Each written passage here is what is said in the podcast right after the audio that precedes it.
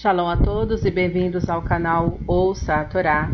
Vamos para a segunda aliada para Shat Sav, que está no livro Vaikra, Levítico, capítulo 6, versículo 12, e nós vamos ler até o capítulo 7, versículo 10. Vamos abrahar?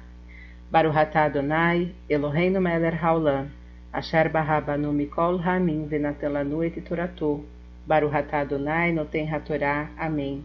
Bendito sejas tu, eterno nosso Deus, Rei do Universo, que nos escolheste dentre todos os povos e nos deste a tua Torá. Bendito sejas tu, eterno, que outorgas a Torá. Amém.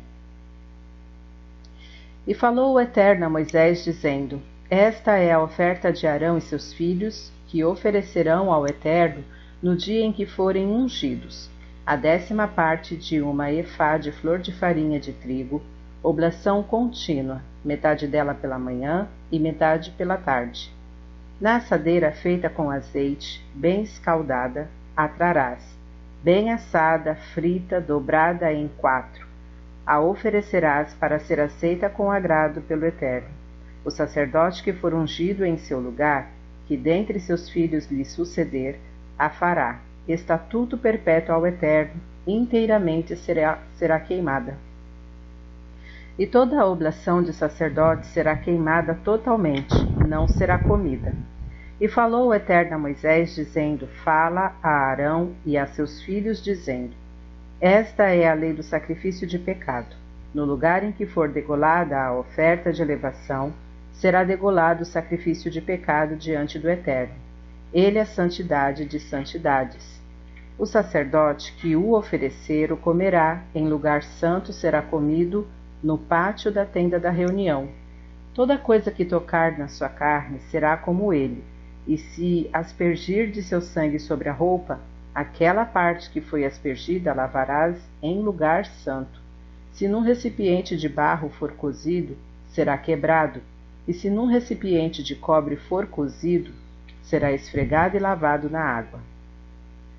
Todo varão dentre os sacerdotes dentre os sacerdotes comerá dele.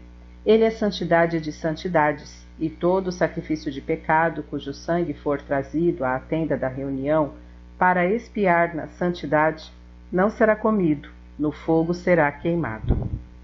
E esta é a lei do sacrifício de delito. Ele é santidade de santidades.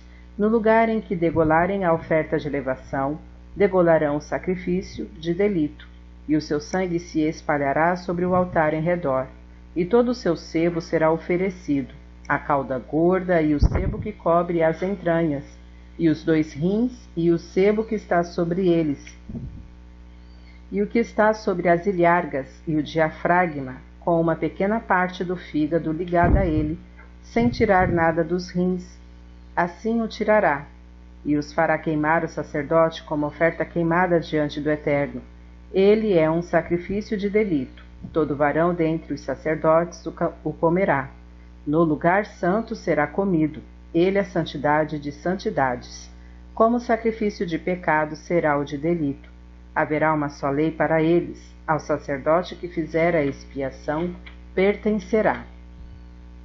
E quando o sacerdote oferecer a oferta de elevação de alguém, o couro da oferta de elevação que tiver oferecido será para ele e toda a oblação que for cozida no forno, e toda a que for feita na panela e na assadeira para o sacerdote que a oferecer, será. E toda a oblação amassada no azeite e a seca, a todos os filhos de Arão pertencerá, tanto a um como ao seu companheiro de turno. Amém. Baruch atah Adonai, Eloheinu melech haolam, asher natan lanu Torah temet, lanatah betorreino, Baruch atah Adonai noten hatorá. Amém. Bendito sejas tu, eterno nosso Deus, Rei do Universo, que nos deste a Torá da verdade e com ela a vida eterna plantaste em nós. Bendito sejas tu, eterno, que outorgas a Torá. Amém.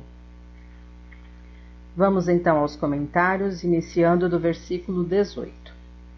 Esta é a lei do sacrifício de pecado. O Midrash comenta estas palavras dizendo que a oferta do sacrifício deve ser de acordo deve ser de acordo com os princípios da lei: pureza, honestidade e integridade.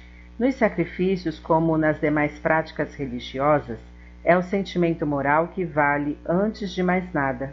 O fim, por mais nobre que seja, não justifica a iniquidade dos meios. Não se pode cumprir o mandamento da caridade com dinheiro roubado. Somente a intenção determina o valor do ato, e não o ato em si. O mérito não se mede com a quantia, mas com a boa vontade e com a intenção. Errad amarbe ve'errad amamit. O bilbad sheyechaven libo lashamai.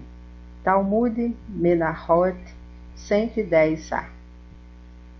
No lugar em que for, ambos os sacrifícios, apesar da diferença de causa e origem, deveriam ser feitos no mesmo lugar para que os espectadores não estendam que não entendam que se trata de uma oferenda de pecado, para que assim quem oferece fique envergonhado. Desse modo, a Torá não pretende, não pretende tornar públicas as transgressões do indivíduo para não envergonhá-lo.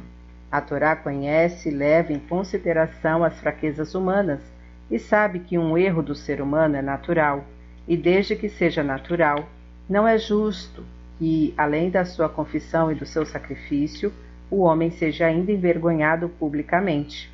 Basta que ele próprio se sinta envergonhado. Humilhá-lo perante os outros é absolutamente contra a concepção ética do judaísmo. Essa maneira judaica de pensar levou os mestres a estabelecer esta importante máxima: aquele que ofender o seu próximo publicamente é considerado como se derramasse sangue, e não tem a sua parte no mundo vindouro. E mais, se alguém ofender o seu próximo publicamente, mesmo que ele guarde os preceitos da Torá e pratique boas ações, não tem a sua parte no mundo vindouro. E é exatamente isso que a Torá nos pretende ensinar. Não procure os defeitos do teu semelhante, mas sim as suas qualidades. Faça publicidade das suas virtudes e nunca das suas transgressões. Versículo 19. O sacerdote que o ofereceu comerá. O exegeta Rashi diz que, não estando impuros, os demais sacerdotes também podiam comer destes sacrifícios. Fim dos comentários. Tá gostando do conteúdo do canal?